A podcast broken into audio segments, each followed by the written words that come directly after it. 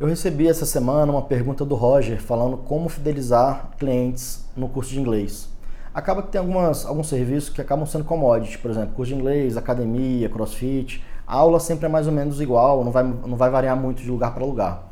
Então, uma das é, formas de você fidelizar é você agregando valor para essas pessoas, gerando uma comunidade. Então você tem que fomentar esse relacionamento das pessoas para criar essa comunidade. De repente, eventos, fazer coisas inclusive fora ali do seu espaço. Você vê os, cross, os, os crossfits, os boxes de crossfit, eles têm aquela turma ali, aí acaba fazendo coisas, eventos, saem juntos. Então as pessoas deixam de sair para ir para outro box por causa daquela comunidade que é criada ali em volta daquele negócio.